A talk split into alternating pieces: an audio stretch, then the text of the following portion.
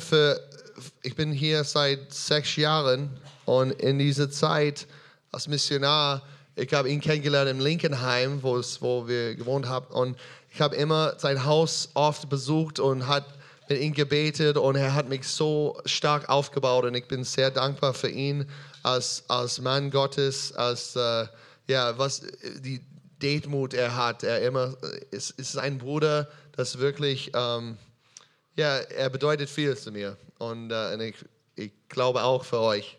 Und äh, so ich will ihn ehren.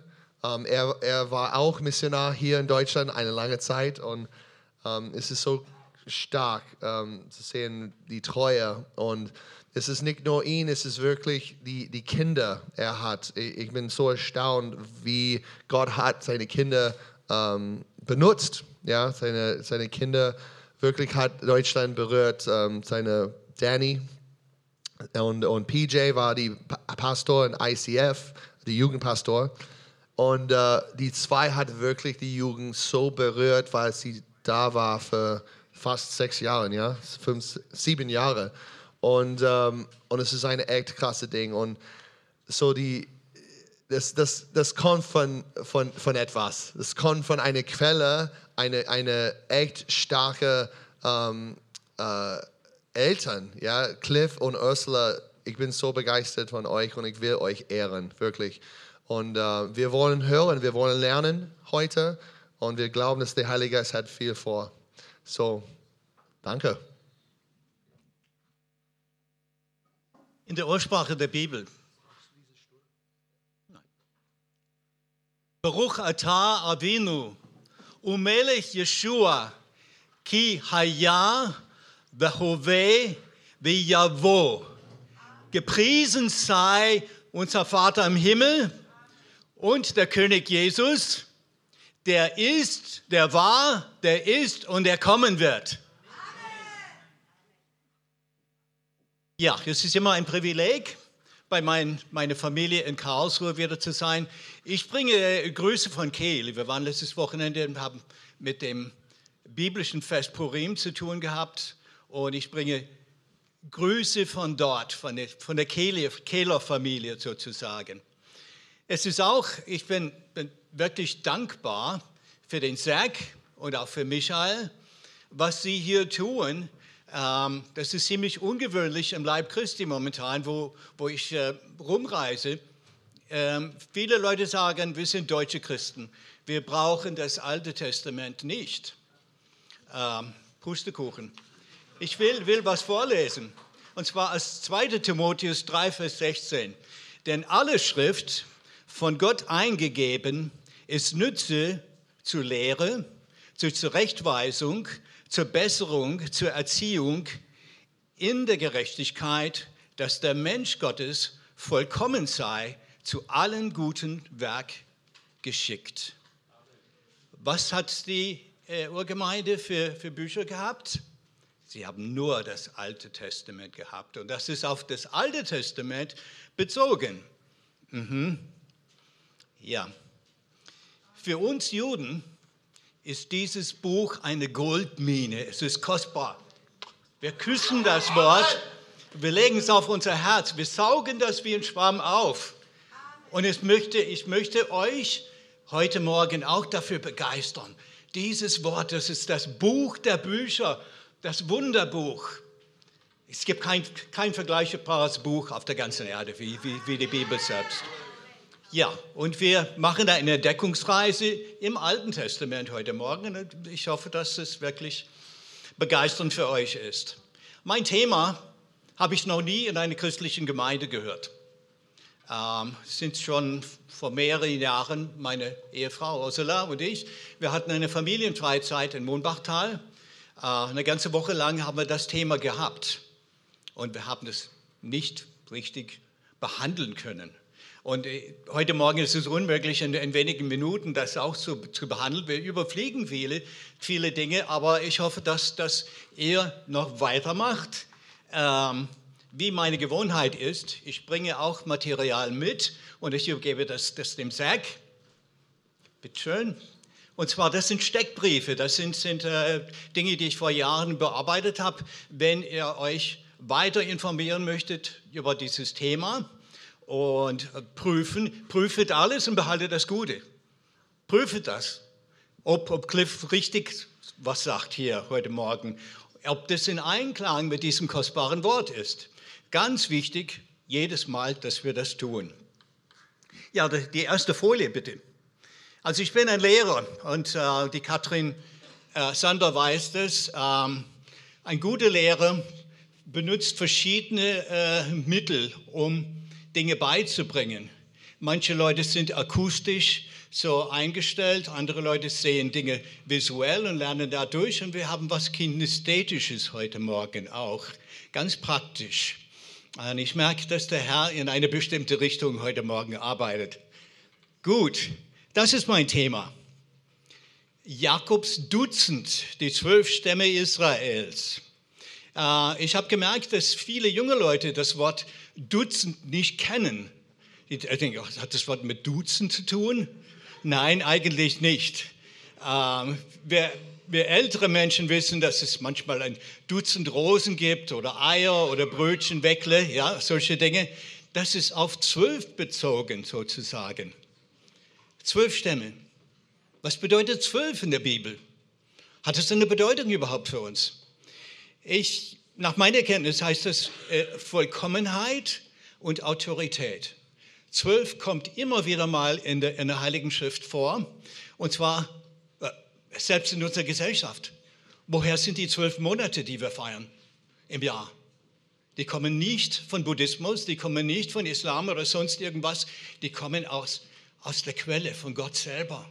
Er hat es bestimmt. Zwölf Monate. Ähm, wie war das bei der Speisevermehrung am, am, am See Genezareth? Was blieb übrig? Wie viele Körper? Zwölf. Äh, in welchem Alter war der Messias im Tempel und die, die Schriftgelehrten haben nur gestaunt. Woher hat er das Wissen? Zwölf Jahre alt. Zwölf, zwölf, zwölf. Überall zwölf. Äh, und wir werden zwölf immer wieder mal in der Ewigkeit wieder äh, erleben und erkennen. Es, es gibt sehr viele Lektionen, die wir von den zwölf Stämmen lernen könnten. Wie ich sagte, wir überfliegen ein paar Dinge nur heute Morgen. Aber warum, das ist eine wichtige Frage, warum sind die zwölf Stämme für uns wichtig sozusagen? Ähm, überall und prophetisch ähm, erleben wir diese zwölf Stämme. Matthäus 19, Vers 28, der Messias selbst sagt, die zwölf Apostel werden die zwölf Stämme Israels richten. Das ist noch Zukunft für uns. Äh, Jakobus 1, Vers 1 ist gerichtet an die zwölf Stämme, die sind nicht verloren gegangen, die zwölf Stämme Israels in der Diaspora, in der Zerstreuung. Die existierten damals, vor 2000 Jahren, sie existieren immer noch. In der Offenbarung hören wir oder lesen wir vielmehr, dass ähm, 12.000 Evangelisten aus allen zwölf Stämmen Israels in der großen Trübsal evangelisieren werden. Und wenn wir bedenken, dass zwölf Apostel die ganze Welt auf den Kopf gestellt hat was wird passieren, wenn 12.000 feurige Evangelisten in die ganze Welt hinausgehen, 144.000 insgesamt. Wow, da wird, wird Leben sein, mitten in der Finsternis. Gott hat einen Plan für uns. Ja. Es heißt auch, wer Israel segnet, wird gesegnet sein. Das kommt nicht nur einmal vor. Und wir können das überprüfen, auch in der Menschheitsgeschichte was Nationen, die einmal Israel gesegnet haben und dann plötzlich auf der anderen Seite fingen an, Israel zu verfluchen. Sie wurden verflucht. Sie verloren ihre Imperien, ihre Königreiche sogar, Spanien, England und ich könnte fortsetzen. Und das passiert auch im einzelnen Leben. Fang mal an, Israel zu segnen und du wirst merken, da ist ein Segen drauf. Hm. Okay. Ja, wo ist mein? Gerätle hier. So. Geht das? Ähm. Okay, gut, endlich. richtige Richtung finden. Ähm, warum sind die zwölf Stämme Israels für uns wichtig? Epheser 2, 11 bis 22, das ist ein bisschen abstrakt. Ich hoffe, dass jeder das, das gut sehen kann. Ähm, mit Legosteinen habe ich eine, eine Zwischenmauer gemacht und die ist zertrümmert sozusagen, weil es heißt, der Herr, der Messias, Yeshua, also Jesus, hat die Zwischenmauer zwischen uns, dem Volk Israel, und den Nationen, das seid ihr, niedergerissen und aus zwei eins gemacht. Und das Wort auf Hebräisch heißt Adam Chadash Echad, ein neuer Mensch der Einheit. Wir gehören zusammen, bloß äh, ihr habt ein bisschen was in den Wurzeln kennenzulernen. Mal gucken, ob es noch.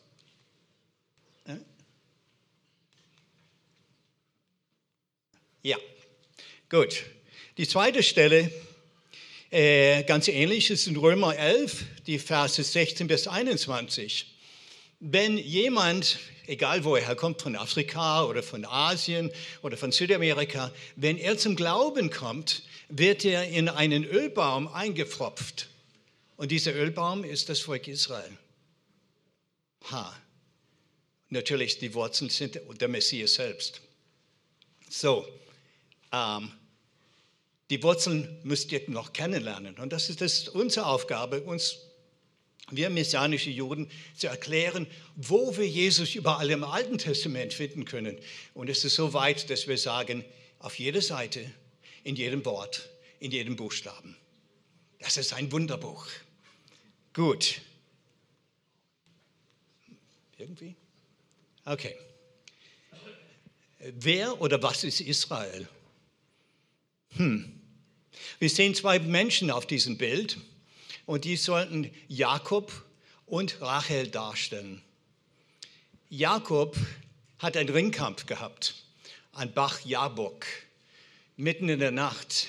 Wer hat mit ihm gerungen? Also nach meiner Erkenntnis, und ich meine, ich kann das beweisen, war das Gott selbst, denn er nannte diese Stelle Pniel, denn ich habe Gott von Angesicht zu Angesicht gesehen und Gott sagte, Jakob, du heißt nicht mehr Jakob.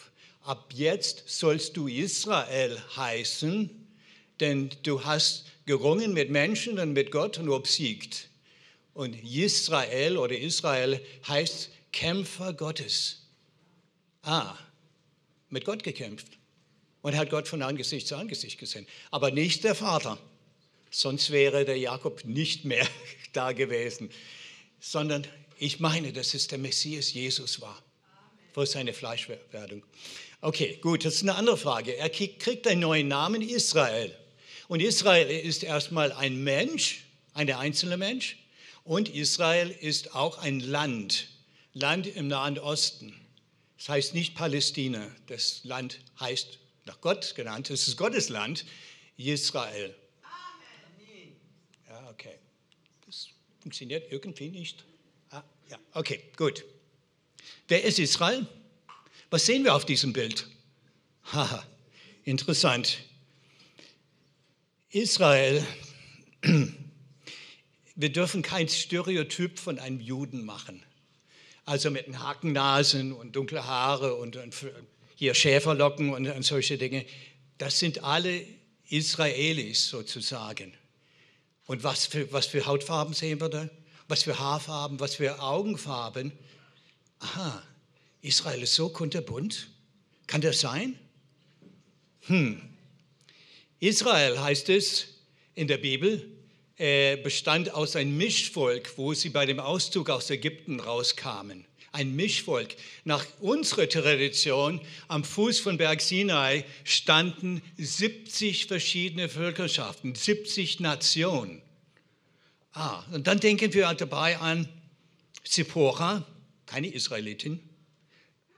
Ähm, Rahab, Ruth, Asmat. Und, und dann gibt es, wie viele Frauen hat der Salomon gehabt aus allen möglichen Nationen? Tausend Frauen. Ui. Und dann haben wir dreimal eine Zerstreuung, eine Diaspora erlebt. Was passiert dann? Mischehen in der Ferne. Ja? Ich bin überzeugt, dass viele in diesem Raum nicht nur ich, eine ganz enge Verbindung nach dem Stammbaum mit dem Volk Israel zu tun haben. Ähm, ich gehe einen Schritt weiter, aber diesbezüglich. Und zwar, ähm, jeder von uns hat schon zwei Eltern gehabt, denke ich mir, irgendwann mal. Logisch, biologisch, ja. Ähm, wie viele Großeltern? Vier. Wie viele ähm, Urgroßeltern? Acht. Und, und, wir gehen immer weiter, immer weiter zurück. Ähm, siehe da, vor 20 Generationen, wir befinden uns dann im Jahr 1410. Wie viele Vorfahren haben wir gehabt? Eine Million. Oi. Gehen wir 30 Generationen zurück, das, ist, das kann man alles überprüfen. Ähm, wir befinden uns im Jahr 1110, also Mittelalter. Wir hatten eine Milliarde Vorfahren gehabt. Ja, 40 Generationen zurück, wir hatten eine Ahnung, wie viele Vorfahren wir gehabt hatten. Eine Billion Vorfahren. Das bedeutet, es gab nicht so viele Menschen auf der Erde bis jetzt. Eine Billion. Und, und, und wir müssen überlegen, viele Ehepaare haben heutzutage und in der Antike keine äh, Nachkommen gehabt, keine Kinder gehabt. Ah, das heißt, wir sind alle, alle in diesem Raum miteinander verwandt und höchstwahrscheinlich sind sehr viele in diesem Raum durch die Zerstörung Israels mit dem Volk Israel nach dem Stammbaum verwandt. Sind die zwölf Stämme Israels für euch, für Sie interessant heute Morgen? Ich hoffe ja. Ich hoffe ja. Das heißt auch, dass wir, wir ein Volk sind. Wir sind ein Blut. Wir, Antisemitismus und Rassismus sollten keinen Platz in dem Leben von einem gläubigen Menschen haben. Nix. Nix. Wir gehören zusammen. Okay, gut.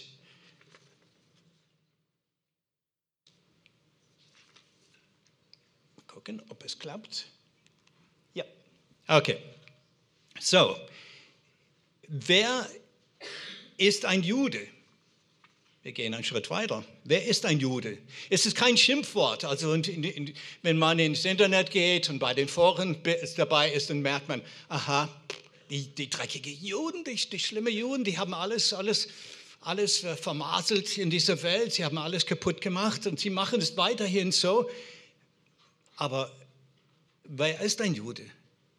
Wir sehen hier auf diesem Bild die vierte Person in der oberen Reihe. Das ist der vierte Sohn von Lea.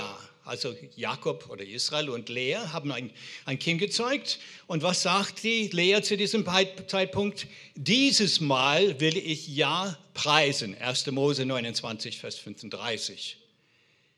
Der Name auf, in der Ursprache der Bibel ist nicht Jude, sondern Jehuda.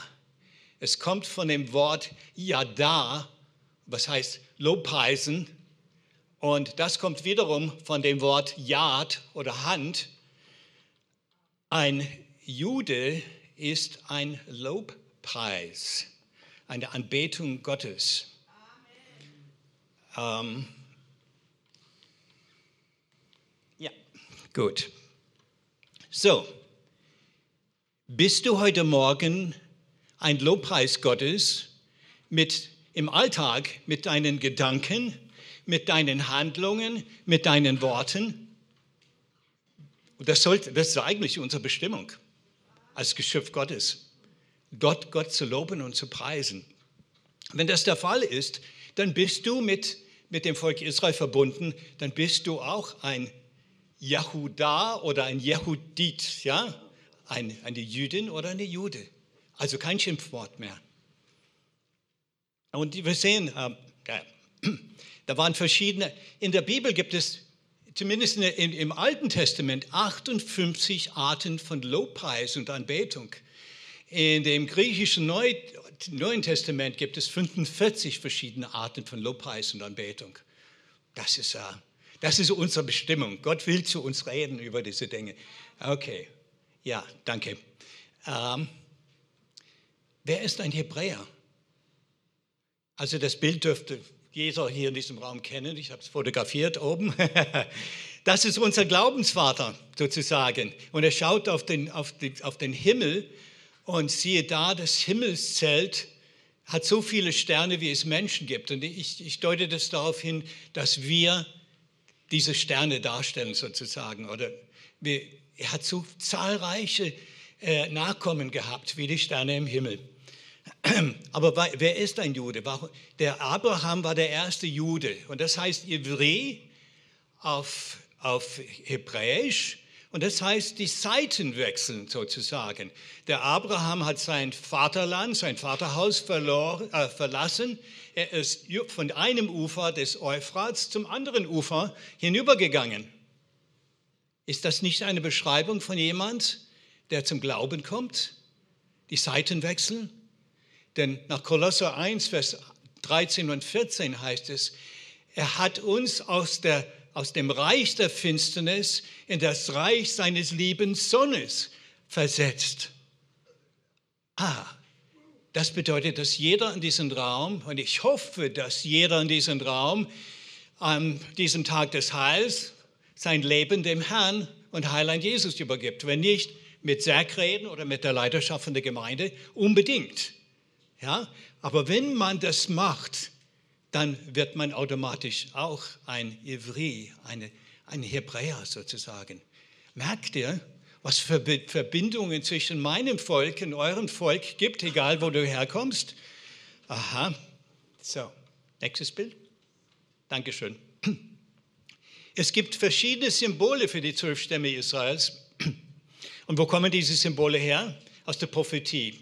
Äh, hauptsächlich zwei Quellen. 1. Mose 49 und 5. Mose 33.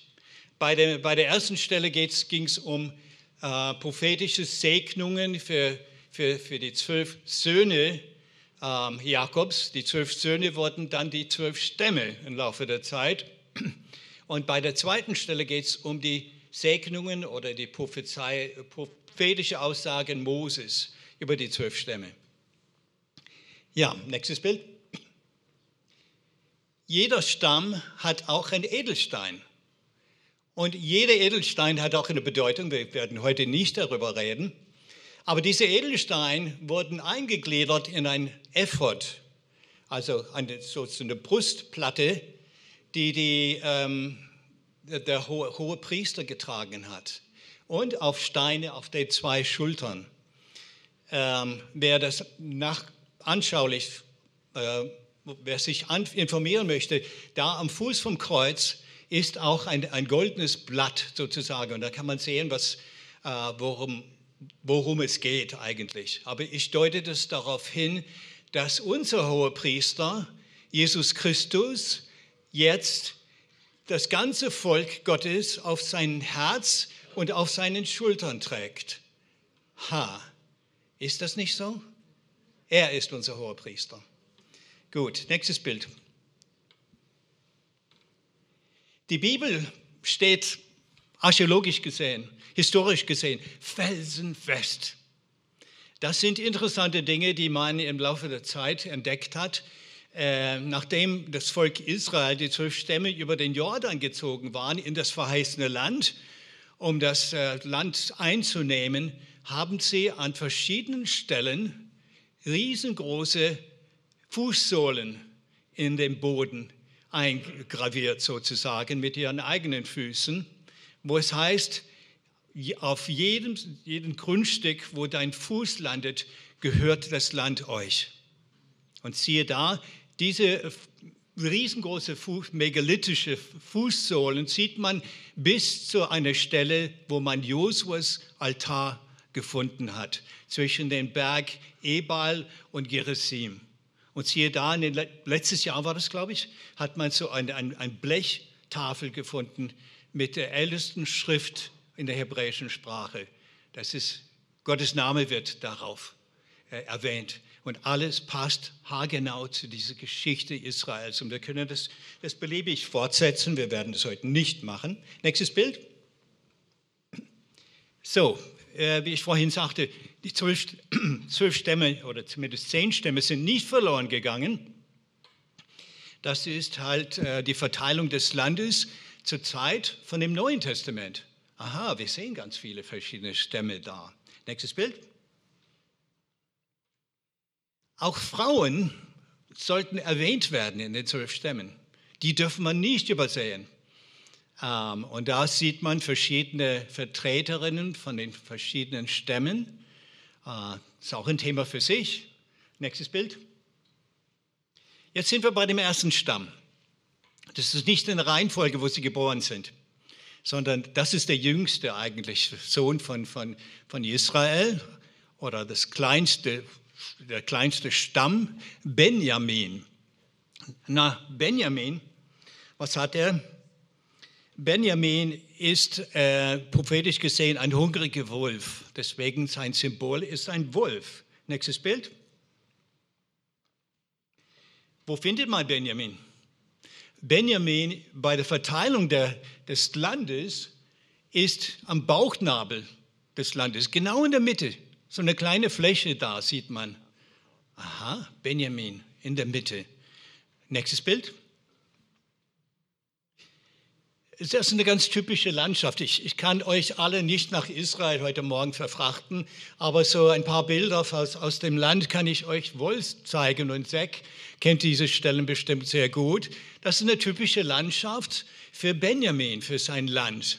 Ah, super. Eine, eine Schlucht, ein Nahal nennt man das, ähm, in, in der jüdischen Wüste.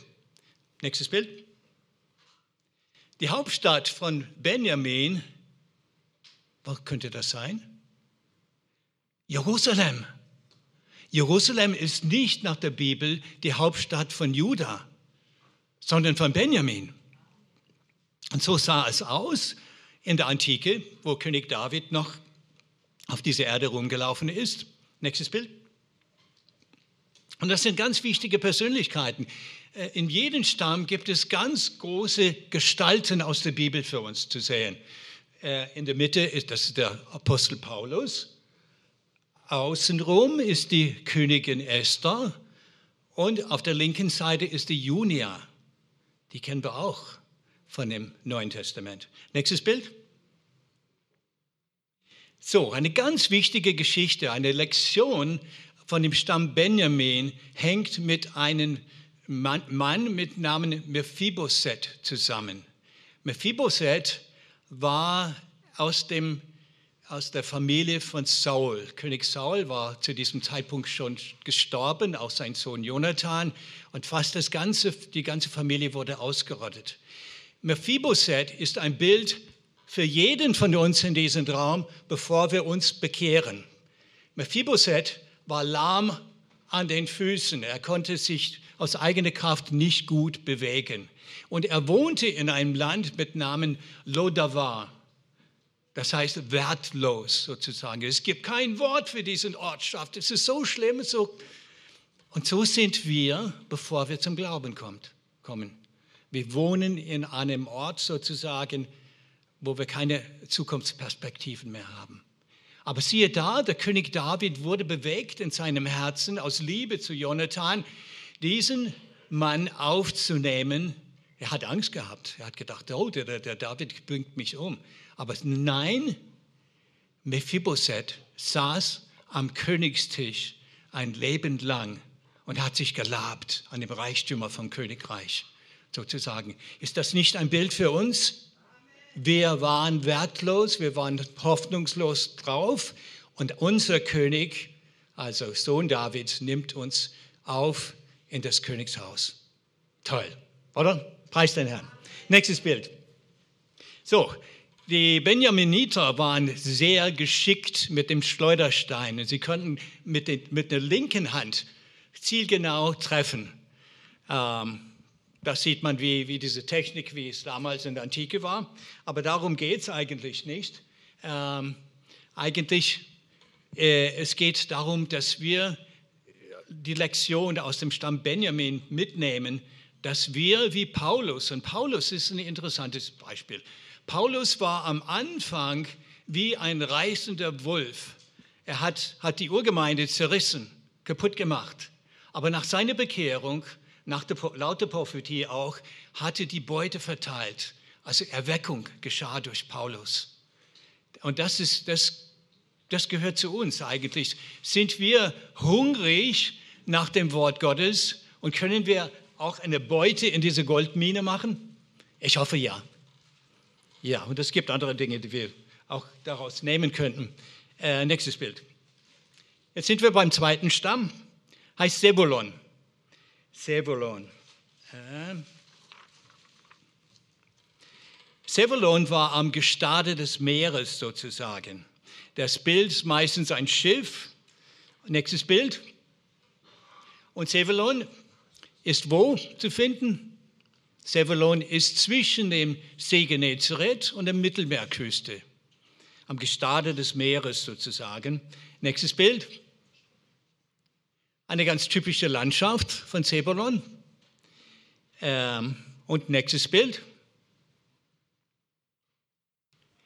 Die, bedeut, die äh, bedeutsamste, bedeutendste Stadt von, von Zebulon war Kana.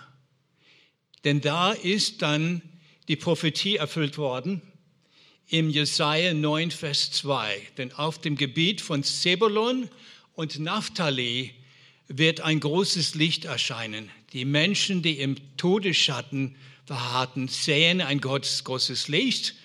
Und was macht das aus? Der Messias Yeshua, Jesus, kommt zu Sebulon. Er tut sein erstes Wunder auf einer Hochzeit auf dem Gebiet von Sebulon in der Stadt Kana. Ha, interessant. Nächstes Bild. Äh, übrigens, wer, wer nach Israel reist, kann ich wärmstens empfehlen, zur richtigen Kana zu gehen. Da hat man richtige Steinkrüge gefunden.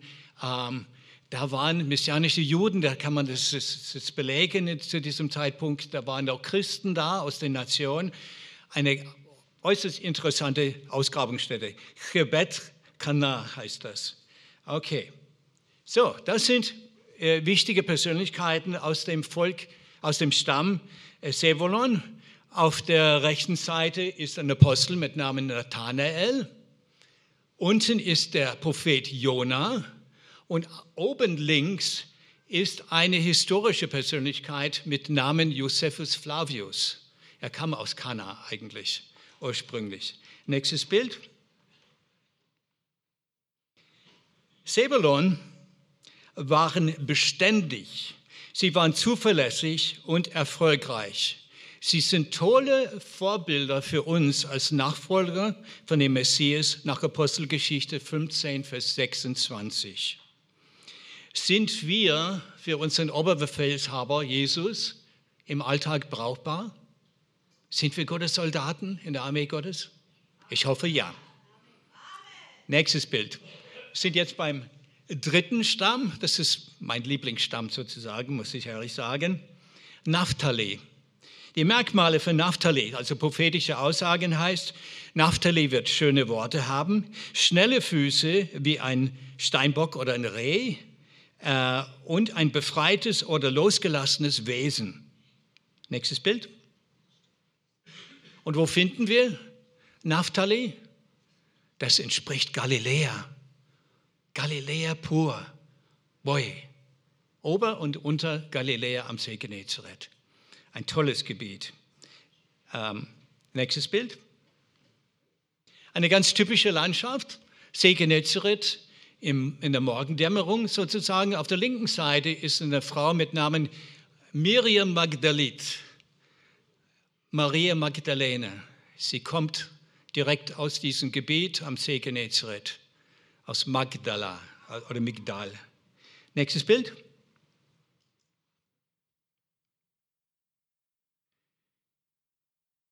Schnell mit einer guten Nachricht gehen, prophetisch gesehen.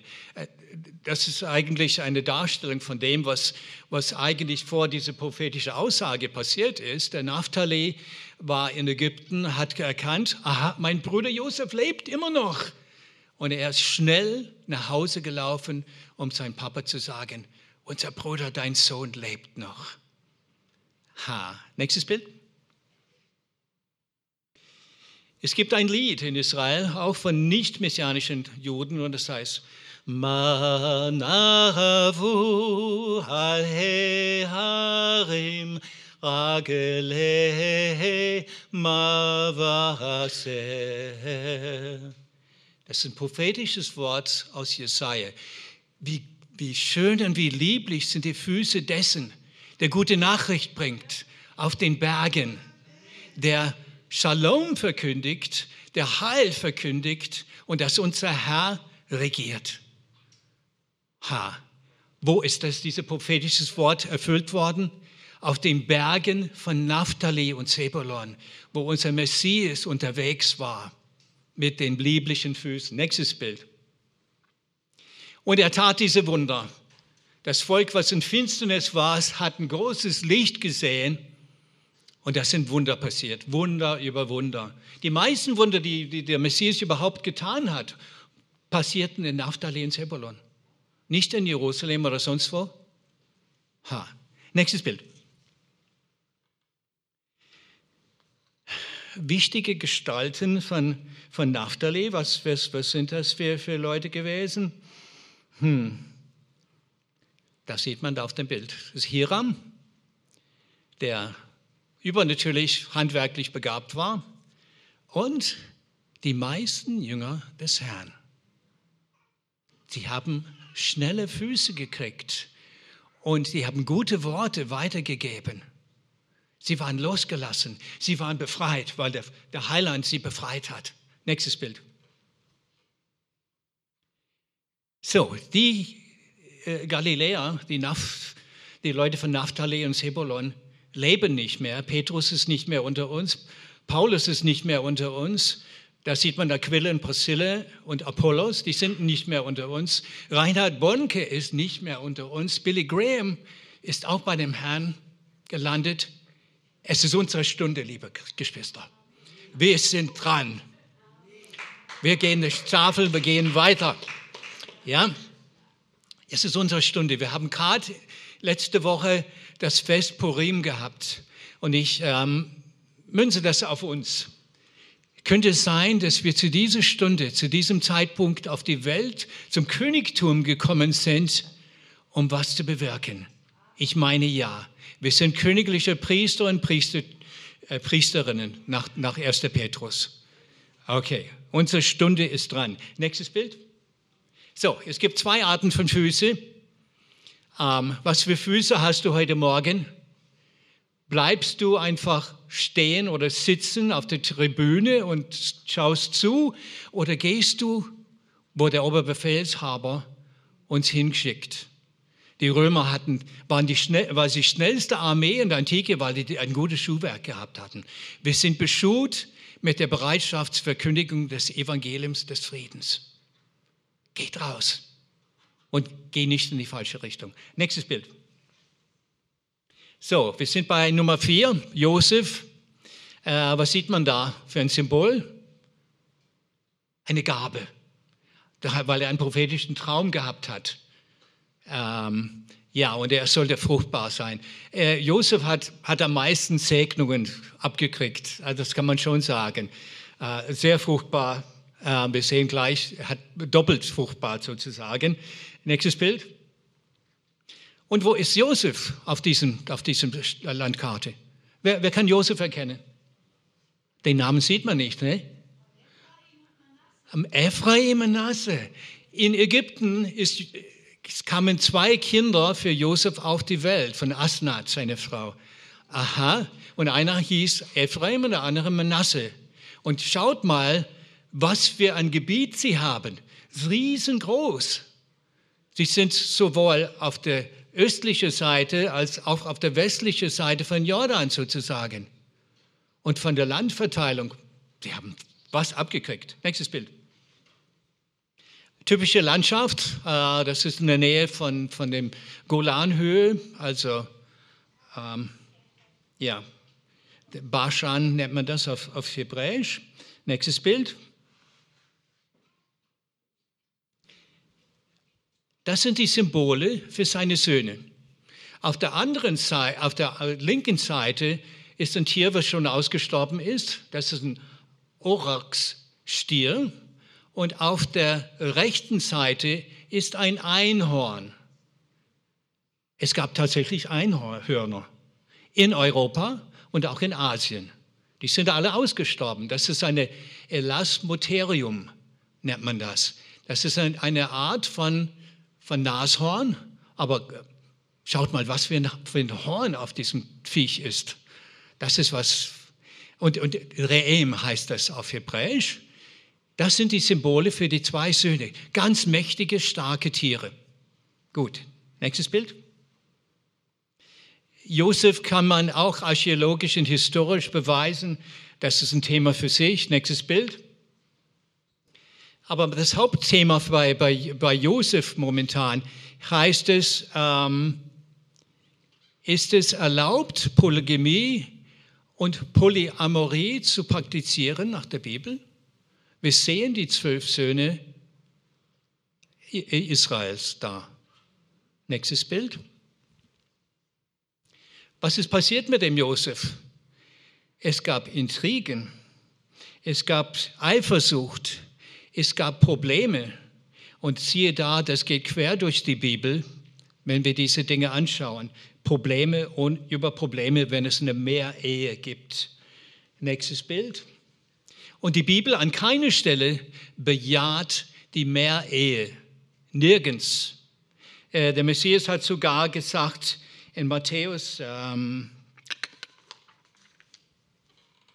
in Matthäus 19, dass ein Mann und eine Frau von Anbeginn der Zeit und sie bilden eine Einheit von einer Person sozusagen. Sonst ist es alles. Und erst recht hat Gott gesagt, die Könige Israels sollen niemals mehr als eine Frau haben. Und wo sie das, dieses Gesetz sozusagen missachtet haben, da ist Unheil passiert, sogar die Zerteilung ganz Israels sozusagen. Ähm, nächstes Bild. An dieser Stelle möchte ich, ich weiß, dass es auf, bei Zack auf dem Herzen liegt, dieses Thema ein bisschen genauer unter die Lupe zu nehmen. Ähm, ich mache nur ein Gleichnis. Wir sehen einen Sportwagen. Der Sportwagen sollte ein Gleichnis für uns selber als Menschen. Unser Konstrukteur hat uns als Edelauto gemacht. Für die Frauen könnte man ein tolles äh, Küchengerät nehmen. Ähm, wir bleiben aber bei dieser Sache erstmal so, aus einem einfachen Grund. Und was eigentlich nach der Anleitung von diesem tollen Sportwagen gehört, ist eine Anleitung von der Bibel. Okay? Warum kein Küchengerät? Nächstes Bild. Wenn wir die Anleitung missachten und auf falsche Wege gehen, was passiert mit dem Sportwagen? Unheil, oder? Und das sind verschiedene Möglichkeiten, die nicht gut sind. Das tolle Auto geht irgendwann mal kaputt. Das Gleiche gilt für, für ein Haushaltsgerät, ein Küchengerät, wenn die Ehefrau in, äh, wie sagt man, ein Mischgerät äh, äh, Steine reinwirft und versuchte so, so ein Smoothie rauszumachen oder sowas. Es geht nicht, oder? Wir missachten die Anleitungen. Nächstes Bild. Dafür hat unser Konstrukteur uns erschaffen. Wir sind auf der Rennbahn. Wir sind am richtigen Platz und da ist Segen ohne Begrenzung sozusagen. Nächstes Bild. Ist Gott ein Spaßverderber? Nein, er will uns segnen am Leib, Seele und Geist, so wie Josef gesegnet wurde. Zweitmächtigster Mann in einer Supermacht wurde er, weil er gehorsam war. Nächstes Bild. Und das ist für euch junge Menschen unter uns. Seid stark, seid mutig, seid auf der Seite von Gott sozusagen. Nächstes Bild. So, das sind mehr als Überwinder. Das sind Lektionen für uns. Ähm, wir können Josua nehmen, der kommt auch aus dem Stamm Ephraim oder Halbstamm. Das Josef und Deborah. Seid mehr als Überwinder. Okay, an dieser Stelle, ich weiß, ähm, wir machen ein Intermezzo. Ich bitte, dass der Bitterle nach vorne kommt. Also ich habe es gemerkt vorhin, wie Zack hier rumgelaufen ist und wie, wie mein Schwiegersohn Oskar danke für den Lobpreis heute Morgen, ähm, gemacht hat. So, das nennt man Intermezzo. Was heißt Intermezzo sozusagen? Es ist eine wichtige, eine der wichtigsten Lektionen aus den zwölf Stämmen sozusagen. Ähm, und wir machen das ganz praktisch, kinesthetisch, wie ich sagte. Sind wir von Herausforderungen und Konflikten konfrontiert, so brauchen wir Gottes Nähe. Gott wohnt unter den Lobpreis Israels, heißt es in der Schrift. Und wir haben Beispiele von Jericho, von Josaphat, 2. Korinth, äh, 2. Chroniker, äh, Kapitel 20, äh, Paulus und Silas aus dem Neuen Testament. Was passiert, wenn wir diese 58 Arten von Lobpreis und Anbetung einsetzen? Die Gefängnisse werden geöffnet, der Feind wird besiegt, die Festungen fallen um. Wie ist es äh, in Deutschland, wenn wir auf einer Sportveranstaltung sind? Haben wir die Kraft zu jubeln, zu jauchzen? Wer kennt das? Wer hat sogar die, die Fernsehsendungen gesehen? Aha, da haben die Leute keine Scheu. Ähm, es heißt, dir will ich Opfer des Lobes opfern. Psalm 116, Vers 17. Wohl dem Volk, das jubeln kann. Psalm 89, 15 bis 16. Es gibt Sieg im Lobpreis. Mit einer überaus große Stimme jubelte Josaphat mit seinen Leuten. So, wir machen es praktisch. Ich erkläre, wie das jetzt ist. Er hat ein biblisches Instrument in der Hand, das nennt man Widerhorn oder auf Hebräisch Shofar. Er wird siebenmal blasen. Jedes Mal, nachdem er geblasen hat, sollten wir aufstehen und jubeln. Ja, so laut wir können. Und beim siebten Mal wollen wir, dass dieses Gebäude bebt. Kriegen wir das hin? Ich, hab, ich, also ich bin, bin begeistert, wie, wie ihr das vorhin hingekriegt habt. Ähm, aber ich meine, dass wir das, das tun. Wo, wozu tun wir das? Beten wir den König Israels an, Yahweh heißt er. Wir preisen ihn für den Sieg über Sünde, Tod und Teufel. Wir preisen ihn für das ewige Leben, das er uns schenkt und dafür, dass das Beste noch kommt. Darüber hinaus wollen wir vielleicht ein paar Festungen, sowohl in diesem Raum, denn es gibt Festungen in Gedanken vom Feind, die sollten fallen heute Morgen, und Festungen in der geistlichen Welt, in der Stadt Karlsruhe und im Landkreis Karlsruhe, damit, wenn wir auf die Straße gehen und evangelisieren, die Festungen nicht mehr im Weg sind. Okay? Dann sollten die Gefängnisse äh, zerstört werden, die sollten geöffnet werden und so weiter und so fort. Es gibt einen Grund dafür. So, aufstehen bitte und wir versuchen, das zu tun, was Volk Israel getan hat, um Sieg zu erringen.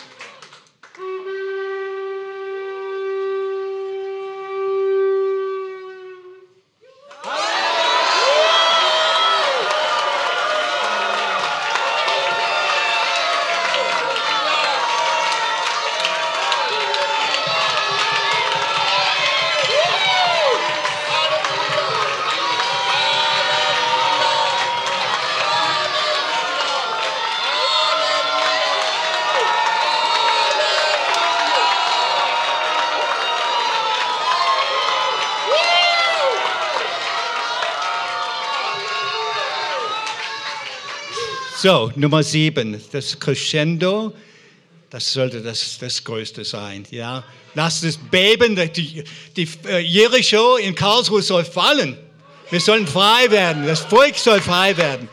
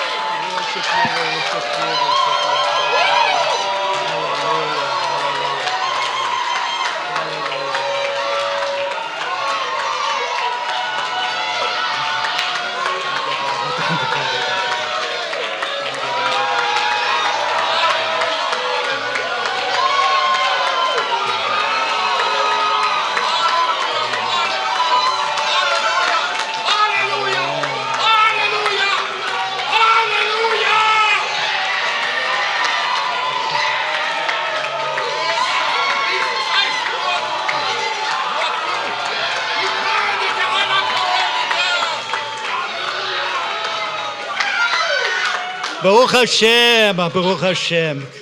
Gepriesen sei der Name. Sie, ihr dürft euch hinsetzen. Okay. Ähm, Pastor Zach, nur ganz kurz. Ähm, das sollte eigentlich in der Intermezzo sein, damit man da auch noch aufmerksam bleibt. Aber ich mache kurz hier. Ja? Äh, es gibt viel, viel zu gewinnen heute Morgen, viel zu lernen. Ähm, wir nehmen nur noch einen Stamm und dann eine Zusammenfassung. Okay, nächstes Bild, das dürfte Nummer 50 sein. Wir sind bei Ascher. Das ist auch ein Lieblingsstamm von mir. Ascher, hm, Ascher ist auch reich gesegnet geblieben. Äh, nächstes Bild. Wo ist Ascher? Ascher ist am Mittelmeer, an der Küste oben, Nord, am Nordwesten sozusagen, bis nach Tyrus hin. Ähm, sehr schöne Landstreifen. Nächstes Bild. Und das ist eine typische Landschaft am Mittelmeer. Wer, wer von, von, euch war schon in Israel? Das, das kann man dort erleben. Schöne Strände überall. So, nächstes Bild. Äh, Ascher kann man archäologisch auch beweisen. Also in der Knechtschaft in Ägypten gab es ein Papyrus, äh, das heißt Brooklyn Papyrus heutzutage. Äh, und das gibt es eine, eine Zahl, die, die dazugehört. Ähm, 35 Punkt 1446. Und da steht Ascher drauf. Und andere hebräische Namen, wo wir sagen können, aha, diese Knechtschaft in Ägypten gab es tatsächlich und die waren da. Nächstes Bild. Vielleicht die, die, zumindest für die Frauen die wichtigste Persönlichkeit von, von Stamm Ascher ist die Anna oder Hannah, die im Tempel jahrelang gewartet hat auf den Messias, auf sein Kommen. Eine prophetische Frau. Ein Beispiel für Treue für uns. Nächstes Bild. Wahrscheinlich ist auch die ähm, Abigail auch aus dem Stamm, weil sie am Berg Karmel gewohnt hat. Und wir sehen, was für Früchte in dem Stamm, auf dem Stammesgebiet von Ascher gegeben hat. Alle möglichen leckere Sachen waren dort zu sehen. Sie waren Lieferanten für die Königshäuser sozusagen. Nächstes Bild. Aber vor allem, vor allem ist Ascher für Olivenöl bekannt. Denn die prophetische Aussage war, Ascher wird seinen Fuß in Öl tauchen. Und diese Dinge sind prophetisch auch erfüllt worden, gerade in unseren Tagen.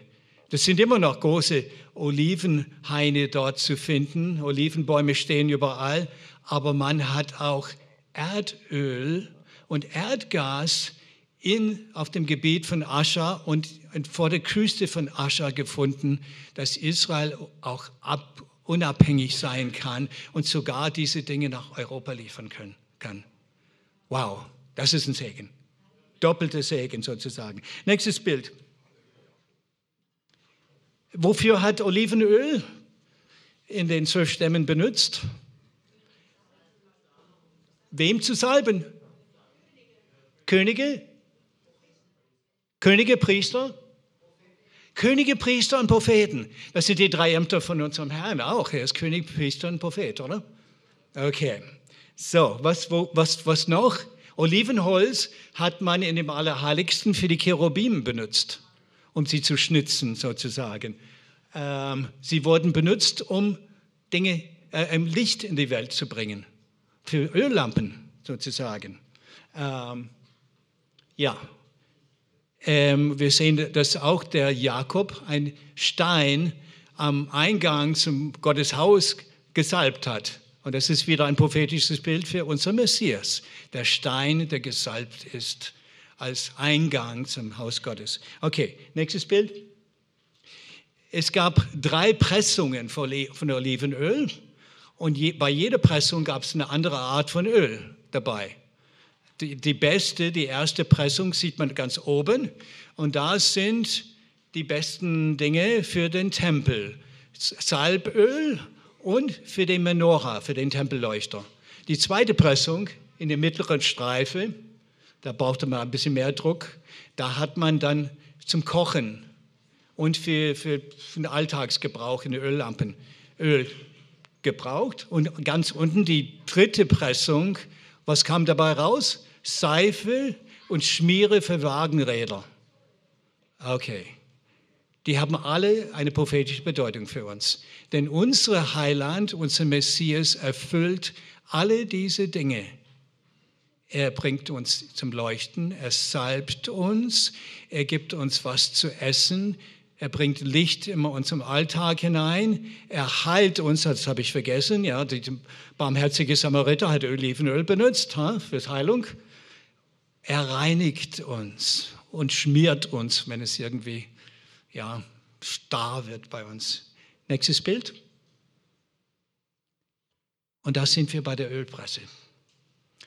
Gethsemane heißt Ölpresse, denn dort wurde er für uns gepresst. Er litt für uns, damit wir leben können. Nächstes Bild. Ja, ich kann schlecht lesen von hier aus, aber wir sollten nicht geizig sein. Wir sollten unseren Überfluss einsetzen. Und wir haben so viele Möglichkeiten in unserem Lande, aber auch unter uns, um andere Menschen zu segnen mit uns Gaben und Begabungen. Wie ich sagte, Ascha war der Lieferant für die Königshäuser. Wir sind Lieferanten auch, liebe Geschwister. Wir sind reicher als 90 Prozent der Weltbevölkerung allein materialistisch gesehen. Und wir sind 99 reicher als, die, als unsere Mitmenschen auf der ganzen Erde, weil wir den König aller Könige, unseren Heiland kennen. Ja? Was sind wir für Menschen? Ist eine Verantwortung auch da. Nächstes Bild. Ja, und das sind Möglichkeiten. Wir können einfach anderen Menschen dienen, wenn sie im Krankenhaus besuchen und, und von der Liebe geben, von der Agape-Liebe. Das ist auch eine Art von Olivenöl. Nächstes Bild.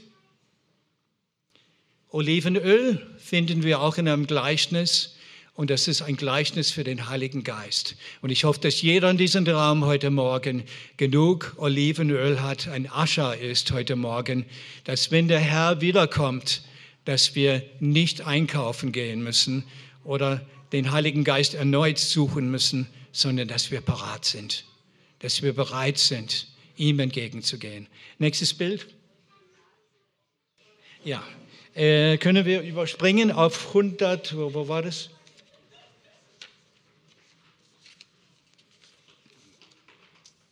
Ja, 98. Gut, ja, das überspringen wir auch. Äh, 101. Die zwölf Stämme Jeder Name in der hebräischen Sprache hat eine Bedeutung. Und siehe da, es ist kein Zufall. Wenn wir diese Namen zusammenfügen von den zwölf Stämmen Israels, ist eine vernünftige Botschaft dabei und es bezieht sich auf den Messias. Da könnte man in aller Ruhe das irgendwann, das werden wir nicht tun. Aber es ist eine Beschreibung von ihm. Angefangen mit Josef, von ihren Lebensgeschichten. Also Josef ist ein Parallel von unserem Messias. Aber es geht immer weiter, immer weiter. Nächstes Bild. Und da sehen wir, das ist unsere Zukunft, wenn wir im Glauben bleiben. Und ich hoffe sehr, dass keiner von uns vom Glauben abfällt. Das sind die Verteilungen des Landes nach den zwölf Stämmen im tausendjährigen Reich. Und siehe da, es sieht anders aus als das, was wir vorhin gesehen haben. Das ist unsere Zukunft. Das Herrlichste und Beste kommt noch. Nächstes Bild. Das ist Jerusalem selbst, wo der, der große Prinz, unser Fürst, unser Jesus im Tempel sitzt. Nächstes Bild. Ja, und das neue Jerusalem wird herniederkommen. Und bei jedem Tor zum Jerusalem wird es ein Tor für, für einen Stamm geben. Die sind nach den Stämmen Israels genannt worden. Also, wir sind nicht fertig mit den zwölf Stämmen. Nächstes Bild. Ja, ich hätte noch viel mehr heute sagen können. Ähm, unsere Aufgabe als erwachsene, reife Christen ist, die nächste Generation als Mentoren und als Eltern zu bewachen und sie zum, zum standhafte Überwinder zu, heranzuziehen. Dass wir die Armee Gottes weitermachen, dass sie nicht fallen, sondern dass sie siegreich bleiben in unserem Heiland und in unserem Messias. Letztes Bild. Josua war erfolgreich. Und das sind verschiedene Bibelverse, die beweisen, dass wie wir im Alltag erfolgreich sein können, wenn wir irgendwas, nichts anderes aus den zwölf Stämmen lernen können, so sind diese Dinge, dass wir unsere Gedanken gefangen nehmen, an Christi Sinn übernehmen sozusagen, dass wir nachsinnen über das Wort Gottes Tag und Nacht und als dann werden wir erfolgreich sein. Ich segne euch, ich danke euch für das Zuhören. Vielen Dank.